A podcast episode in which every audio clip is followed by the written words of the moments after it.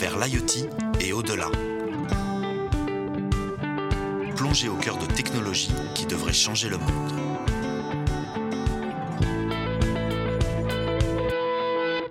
Sous le mystérieux terme d'Internet des objets se cache en réalité une multitude de technologies qui permettent de capter, de transmettre et de traiter des informations. À travers cette série de podcasts, Microsoft, en partenariat avec Uzbek Erika, se propose de lever le voile sur cet ensemble de nouvelles solutions qui ont, en réalité, déjà changé nos vies. Et pour en expliquer tout le potentiel, qui de mieux placé que celles et ceux qui développent au quotidien ce que nous appelons l'Internet des objets? Collaborateurs chez Microsoft, dirigeants d'entreprises, partenaires et chercheurs spécialisés sur le sujet se succéderont donc au micro afin de réfléchir ensemble au futur que nous réserve l'IoT. Seulement, l'Internet des objets propose un ensemble de technologies aux possibilités qui semblent aujourd'hui infinies. Et c'est bien là le nœud du problème. Comment appréhender une offre si abondante qu'on pourrait presque imaginer qu'elle fasse peur à ceux qui seraient en mesure de la déployer? C'est à cette question que va tâcher de répondre cet épisode à travers les expériences de tous ceux qui constituent les échelons de cette échelle de valeur, de la solution technologique initiale au client final, des avantages pratiques immédiats à la nécessité d'y impliquer pleinement les hommes et les femmes qui en seront les principaux acteurs. Nous essaierons aujourd'hui de comprendre comment transformer toutes ces possibilités en opportunités. Et pour ce faire, à mes côtés, Patrick Fichou, CEO et cofondateur d'H Experience, et Daniel Berger, responsable innovation et services au sein de SPI Facilities, filiale de SPI France. Bonjour messieurs, merci beaucoup de votre présence. Bonjour Fanny. Alors on va commencer avec vous, Patrick Fichou. Parlez-nous un peu de votre entreprise. L'IoT est au cœur de votre activité et sans IoT, eh bien, pas d'H Experience. Oui, en effet. Euh, alors, euh, ce que l'on fait chez H Experience, on est un éditeur de logiciels dédié aux bâtiments dans le but de rendre les bâtiments plus durables et plus performants. Mhm. Alors, pour faire ça, bien sûr, on s'appuie sur une multitude de données. Et une des missions que nous avons, c'est bien sûr récolter, traiter, analyser ces données. Et pour cela, eh bien, on utilise en effet l'IoT. Euh, donc l'IoT, c'est quoi pour nous? Ce sont évidemment des capteurs qu'on positionne sur, euh, dans les bâtiments, sur des équipements critiques, et euh, du réseau, évidemment, qu'on appelle LP1, du réseau bas débit, qui permettent de récupérer ces données très facilement. J'aimerais aussi que, que l'on parle forcément de votre relation et du rôle de Microsoft dans votre business. Oui, alors notre logiciel s'appelle Smarty. C'est un logiciel en mode SaaS, hein, donc Software as a Service. Il est donc hébergé dans le cloud et dans le cloud chez Microsoft. Donc euh, on utilise un certain nombre de services Azure de Microsoft euh, qui nous permet euh, soit d'avoir tous nos clients sur un environnement qui est le nôtre, mais également pour les grands comptes notamment d'avoir des environnements dédiés chez Microsoft et on fait tourner notre logiciel Smarty dans leur environnement sur Azure. Merci pour toutes ces précisions. Je passe à vous, Daniel Berger. Euh, pourriez-vous nous parler un peu de votre entreprise, SPI, dans un premier temps Puis, forcément, on a envie de savoir la relation que vous avez avec H, Experience? Eh bien, écoutez, SPI Facility, c'est à peu près 2600 euh, collaborateurs répartis sur tout le territoire France. Et nous, nous sommes une entreprise qui... Euh, qui donnons des services aux entreprises autour de la maintenance multitechnique et du facility management. Et il y a quelques années, nous avons découvert euh, l'IoT. Alors pour nous, le, monde technique est un monde très câblé. On a découvert ce monde de l'IoT qui était justement décablé, où on pouvait avoir de l'intervention à distance. Et on s'est très vite rendu compte que eh ben, la somme de capteurs, d'informations, on a appris les réseaux opérés. Euh, on ne pouvait pas se contenter, nous, de garder ça pour nous. Il fallait chercher un expert extérieur qui permettait de monter une vraie plateforme numérique autour de ça. Parce que notre métier, pour nous, ce sont d'aller rechercher les bons usages pour nos clients et non pas de gérer la pure technique autour de l'IoT. Donc c'est pour ça qu'on a vraiment fait appel à H-Experience pour nous aider à gérer la technique et nous, nous réussissions du coup à nous concentrer sur ce qu'attend le client, ses attentes et puis euh, comment on pouvait l'accompagner au quotidien sur le confort, sur la prise de température et euh, tout ce qui peut tourner autour des collaborateurs et, euh, et, du bâtiment. Et si on devait faire un comparatif un peu avant, après votre relation avec H-Experience, ce serait quoi? Eh bien, écoutez, avant, c'était, comme je vous l'ai dit, un, monde très câblé. Euh, Facility, c'est souvent, souvent une rencontre entre des techniciens et une machine. Donc, on se déplace beaucoup sur les machines. Et on s'est rendu compte que ce déplacement sur les machines, eh ben, c'était pas forcément le, le, plus efficace possible pour dans notre métier et qu'il fallait qu'on arrive à intervenir à distance ou à capter de la data. Patrick en a parlé, cette data, elle est très importante. Elle nous permet d'avoir de l'information. Et plutôt que de l'acquérir en allant se rendre, se rendre sur place, Et on est, bien, on capable, avec l'IoT, de prendre l'information à distance, de la traiter et d'en tirer une vraie valeur ajoutée pour que nos interventions soient le plus efficaces possible. Et c'était vraiment ça le but de la manœuvre, c'est que nous, on, fournit au client soit de la valeur, de la valeur ajoutée pour lui, donc ça l'aide à mieux travailler, soit là on recherche de l'efficacité opérationnelle pour nous, c'est-à-dire que pour nos équipes soient le plus efficaces sur le site, toujours dans l'attente euh, des clients. Patrick, euh, pourriez-vous euh, nous parler un petit peu d'autres entreprises avec lesquelles vous travaillez, ce que vous faites avec eux, quels sont les secteurs aussi sur lesquels vous travaillez avec l'IoT? Alors nous, on a plusieurs segments euh, que nous adressons. Le premier, ce sont effectivement les grands exploitants mainteneurs de bâtiments, ce qu'on appelle les facility managers, comme l'ESPI aujourd'hui, euh, où on essaie de euh, leur les aider à, comme le disait tout de suite Daniel, de, récupérer les données et de pouvoir vraiment en, tirer des indicateurs de performance et également de nouveaux services pour leurs clients, donc euh, aussi une valeur ajoutée euh, forte, de diminuer les interventions euh, sur site, hein, là aussi, puisqu'on peut faire pas mal de choses à distance, voilà, identifier les, problématiques. quand un technicien a besoin de se déplacer sur, sur place, qu'il ait un diagnostic au préalable et qu'il se déplace éventuellement avec les, les bonnes pièces de rechange. donc voilà, donc les, les, gros exploitants de bâtiments sont clairement des clients importants pour nous. Nous avons des grands utilisateurs qui ont des parcs immobiliers conséquents. Euh, on a par exemple Accor comme client qui, déploie notre solution euh, sur ses hôtels. Mhm. Euh, et ça a été un gros, un gros projet qui est parti au départ de d'un projet de réduction de consommation d'eau et d'énergie et qui s'est transformé en un projet de digitalisation complète de la maintenance chez Accor. Donc, euh, vous voyez, c'est aller bien plus loin que ce qui était prévu, avec des retours sur investissement aussi très conséquents, bien plus importants que ceux qui étaient prévus, euh, et aussi un accompagnement, euh, évidemment, pour mettre en place ce projet. C'est absolument fondamental. Il faut qu'il y ait un sponsor exécutif qui suive l'implémentation de ces nouvelles solutions dans l'entreprise, parce que ça demande beaucoup de changements et d'accompagnement. Et le bénéfice vraiment pour le client final, quel est-il? Alors le bénéfice, il est, il est assez conséquent. Hein. donc il y a des économies, euh, euh, si on prend simplement la partie euh, eau, énergie. donc là, on, on, le constate chez tous nos clients. On arrive à détecter des fuites d'eau très rapidement, qui sont parfois imperceptibles hein, à l'œil nu. ce sont des, des économies sur, sur l'énergie, donc qui est vraiment une problématique importante aujourd'hui. de plus en plus, on, on, a aussi des indicateurs qui permettent d'aller dans le sens de la RSE, donc de, de, de, de, travailler sur ces problématiques, euh, des indicateurs de performance qui leur permettent de benchmarker aussi leurs établissements entre eux, voyez, de s'assurer que les, les, usages, les services à l'intérieur d'un bâtiment euh, qu'on peut cartographier dans notre logiciel euh, sont suffisamment performants. Euh, et si ça n'est pas le cas, eh bien identifier pourquoi il y a des, services ou des entités de services qui ne fonctionnent pas comme elles devraient fonctionner. Donc souvent des petits problèmes de process qui sont identifiés avec du coup des, économies aussi assez substantielles. Et Daniel, si on parle précisément de SPI, le bénéfice pour vous? Alors le bénéfice, il est, euh, comme dit Patrick, sur deux grands axes. Hein. La première, le premier axe, c'est l'efficacité sur le terrain, donc économie d'énergie, récupérer des informations sur comment ça se passe dans les, dans les locaux techniques ou dans les bâtiments. Ça, c'est un, vrai point qui nous rend plus efficaces. Et cette efficacité, elle se, transmet sur des heures qu'on qu'on n'utilise plus à faire des tâches un peu régulières, mais on peut les mettre du coup chez nos clients. Et ça nous aide aussi, l'IoT, à être plus intime avec les collaborateurs clients. C'est-à-dire qu'on ah, on arrive à euh, regarder, écouter, sentir le confort qu'ils peuvent avoir dans leur bureau, dans leur open space. Et ça, ça nous permet d'anticiper si on se rend compte qu'une température décroît alors que ce n'est pas normal. On peut y intervenir un peu en amont, le client ne se rend compte de rien, et ça c'est un vrai bénéfice pour nous, et pour le client c'est un vrai bénéfice. On parlait de RSE, on peut parler de QVT, et là au niveau de la QVT c'est vraiment un bon en avant assez spectaculaire.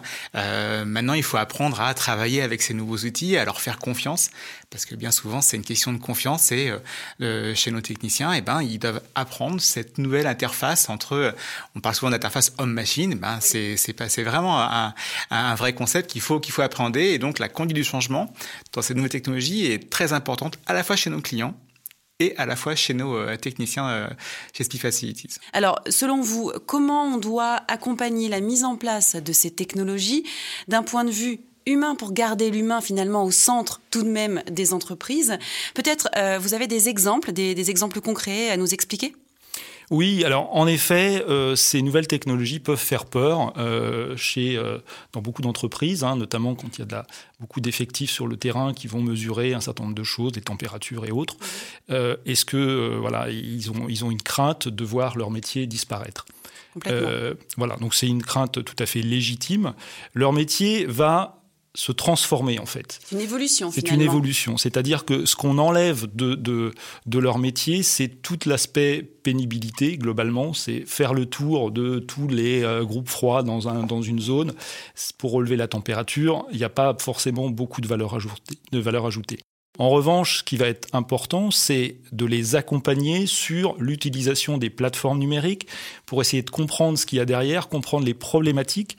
Et c'est tout l'enjeu euh, souvent des ressources humaines qui sont aussi euh, de plus en plus impactées hein, et concernées par ce type de projet. Et elles s'y impliquent assez fortement. On a vu le cas chez Accor notamment. Euh, les, ressources humaines se sont, se sont impliquées dans le projet pour aussi créer un programme de, formation, mmh. et d'évolution de ces métiers-là. Donc globalement, on a vu des techniciens, euh, et moi j'ai la, la, chance de le voir au quotidien, euh, réellement transformés par ça. Dans les hôtels, on les voit sur leur, euh, leur smartphone pour vérifier un certain nombre d'éléments, plus besoin de se mesurer, et donc se déplacer, pardon. Et donc ils ont, ils, ont, ils ont du temps pour faire autre chose et, et vraiment des tâches à plus forte valeur ajoutée qui les intéressent aussi davantage.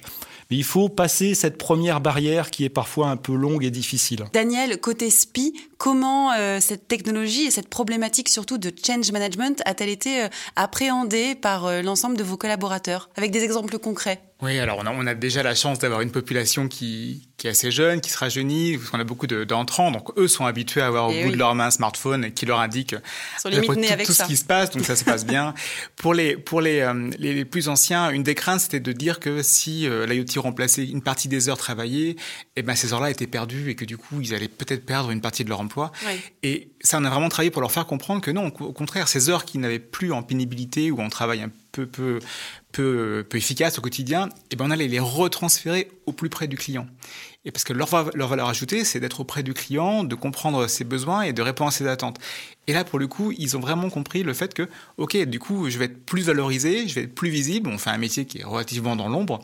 Et, là, ça a vraiment été un, vrai changement. Donc, du coup, on accompagne nos clients, euh, nos, nos collaborateurs pour leur montrer qu'il n'y a pas de magie, que c'est de la technique, la technique qui est opérée sur une autre plateforme auquel ils ont l'habitude, mais néanmoins qu'ils ils pourront trouver un vrai service associé.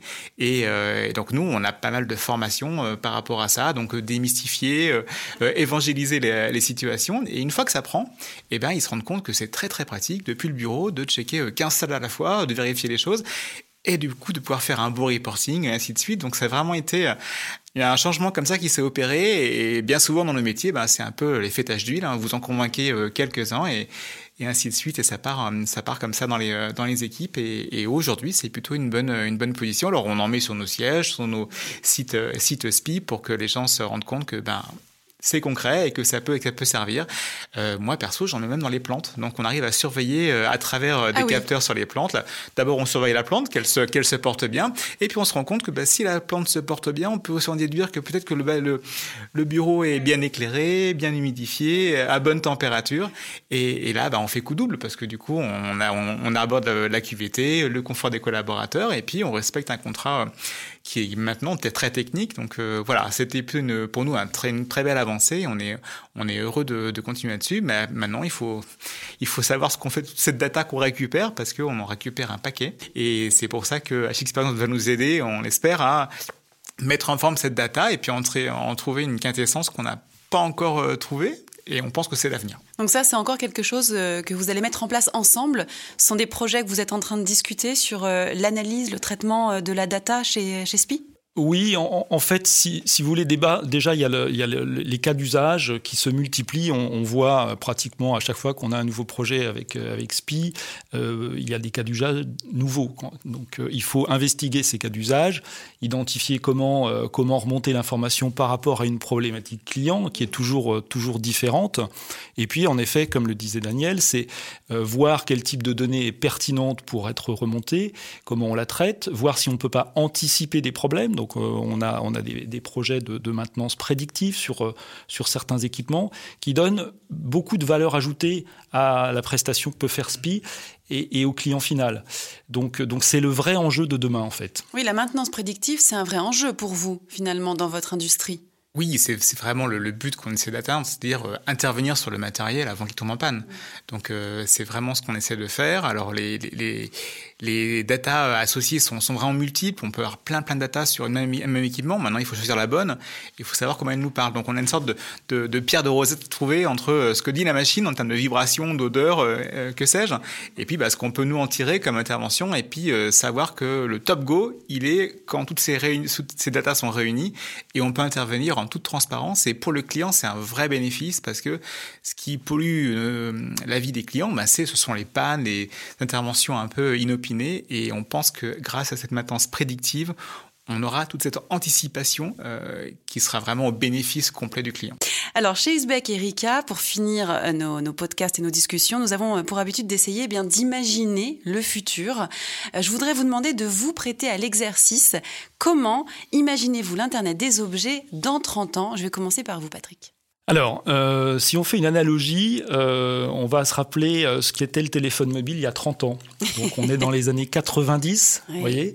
Euh, ça, ressemblait, pas du tout à ce qu'on a aujourd'hui dans notre poche. Donc, vous pouvez faire l'analogie avec, euh, avec le bâtiment. Je pense qu'elle est, elle est plutôt euh, pertinente. globalement, demain, nous, comment on voit les, les évolutions? Peut-être d'ailleurs, on ne parlera même plus d'Internet des objets, tellement ce sera naturel. tous les objets qui seront, tous les équipements qui seront déployés, tous les bâtiments qui seront construits ou maintenus seront naturellement connectés. Voilà, les informations remonteront et nous on voit une évolution en, vraiment similaire au smartphone où on pense que le bâtiment va ressembler demain. Alors bien sûr, il y aura toujours le bâtiment physique avec ses murs, etc. Mais à côté de ça, on J'espère, ne me faites pas trop peur quand même. Mais à côté de ça, on aura tout un environnement euh, numérique et digital, donc euh, une vraie plateforme de services associée à chaque bâtiment avec tout un ensemble d'applications qui seront à disposition des occupants, des mainteneurs, des, des, euh, des property managers, des foncières, donc les asset Le bâtiment intelligent. Le vrai bâtiment intelligent avec le choix des applications directement associées à, l'endroit où, euh, où on est en fait. Hein. Et donc euh, chacun pourra choisir son application. Tout sera interconnecté et tout fonctionnera naturellement sans problème. Daniel, pour vous, cette vision de l'IoT dans 30 ah, ans? Oui, ben, je vais rebondir sur ce que dit Patrick, bâtiment intelligent, et je, rajouterais bâtiment communicant. Aujourd'hui, les équipements euh, communiquent, mais vers nous, euh, de façon assez indépendante. Euh, moi, je, je, fais le vœu que ces équipements communiquent entre eux pour mieux s'adapter. Si vous avez plus de monde, moins de monde dans le bâtiment, comment le bâtiment va réagir? Et on parle beaucoup de smart city aujourd'hui. Oui. Et je suis convaincu que euh, la cité, les bâtiments intelligents peuvent interagir euh, et que tout soit, soit lié assez fluidement, c'est-à-dire qu'on quitte son domicile et on sait euh, exactement ce qui va se passer dans le déroulement jusqu'à son trajet de, de, hum, de, bureau, on sait quel bureau on va avoir, ainsi de suite. Et je pense que l'IoT, quand je parle d'intimité, va nous aider à capter ces signaux faibles et permettre à chaque collaborateur de trouver un environnement de travail sain euh, et vraiment adapté à ses besoins du jour c'est fini l'époque où on avait un besoin et un bureau pour, pour les 15 ans d'entreprise. De, ah, Dorénavant, ça, ne se voit plus on est hyper agile, chacun a besoin de bureaux différents. Et voilà, moi je fais le vœu que ce bâtiment-là, il, se, il pressente les besoins et il se mette à disposition des collaborateurs. Merci beaucoup Daniel Berger, Patrick Fichou, merci. Merci à vous. Merci beaucoup. Merci aussi à vous auditeurs de nous avoir écoutés. J'espère que cette discussion à bâton rompu vous aura permis de comprendre les opportunités que peuvent offrir l'IoT et demain d'appréhender cette technologie comme il se doit en y impliquant les hommes et les femmes qui en seront les principaux acteurs. Pour le prochain épisode, j'aurai le plaisir d'accueillir Olivier Elterlin, PDG de PTC France. Il sera accompagné de Bertrand Félix, cofondateur de la ruche industrielle. Nous parlerons du rôle que joue et jouera l'IoT dans la transformation des entreprises industrielles. À bientôt!